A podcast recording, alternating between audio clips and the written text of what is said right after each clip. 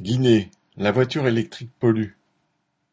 D'après une étude de la société Global Data, la production mondiale de bauxite, en augmentation, devrait atteindre les 406 millions de tonnes en 2025 contre 372 millions en 2021. La bauxite est le minerai à partir duquel est produit l'aluminium, un des principaux composants des véhicules électriques fabriqués par tous les géants de l'industrie automobile, de Renault à Volkswagen, en passant par Ford ou Toyota. En Guinée, deuxième producteur mondial de bauxite après l'Australie, l'exploitation du minerai s'est intensifiée de façon spectaculaire, passant de 4% de la production mondiale en 2014 à 22% en 2020. Les conséquences sont catastrophiques pour les communautés agricoles. L'installation de mines à ciel ouvert a nécessité le défrichage de plusieurs centaines d'hectares et la destruction de terres fertiles dont les paysans dépendaient pour vivre.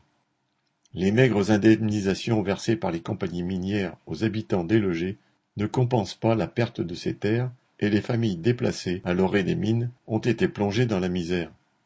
Les conséquences écologiques sont tout aussi désastreuses.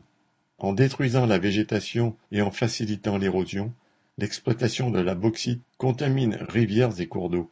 De plus, le raffinage de l'alumine, fabriqué à partir de la bauxite, produit de grandes quantités de boue rouge corrosive. Enfin, la transformation d'alumine en aluminium consomme beaucoup d'électricité et émet des quantités importantes de gaz à effet de serre. La Chine, principal producteur mondial d'aluminium, utilise essentiellement de l'électricité produite par des centrales à charbon. D'après Human Rights Watch, la production d'aluminium rejette chaque année plus d'un milliard de tonnes d'équivalent CO2. Ces drames humains et écologiques n'empêcheront certes pas les capitalistes de l'automobile de continuer à utiliser l'aluminium, métal léger tiré de la bauxite. D'après International Aluminium Institute, IAI, ce secteur devrait doubler ses commandes d'aluminium d'ici 2050. La production de véhicules électriques obéit aux mêmes lois que toutes les autres activités dans le système capitaliste produire à moindre coût pour rapporter le plus de profit possible, avec une totale indifférence concernant les conséquences pour les populations et l'environnement. Julie Lémé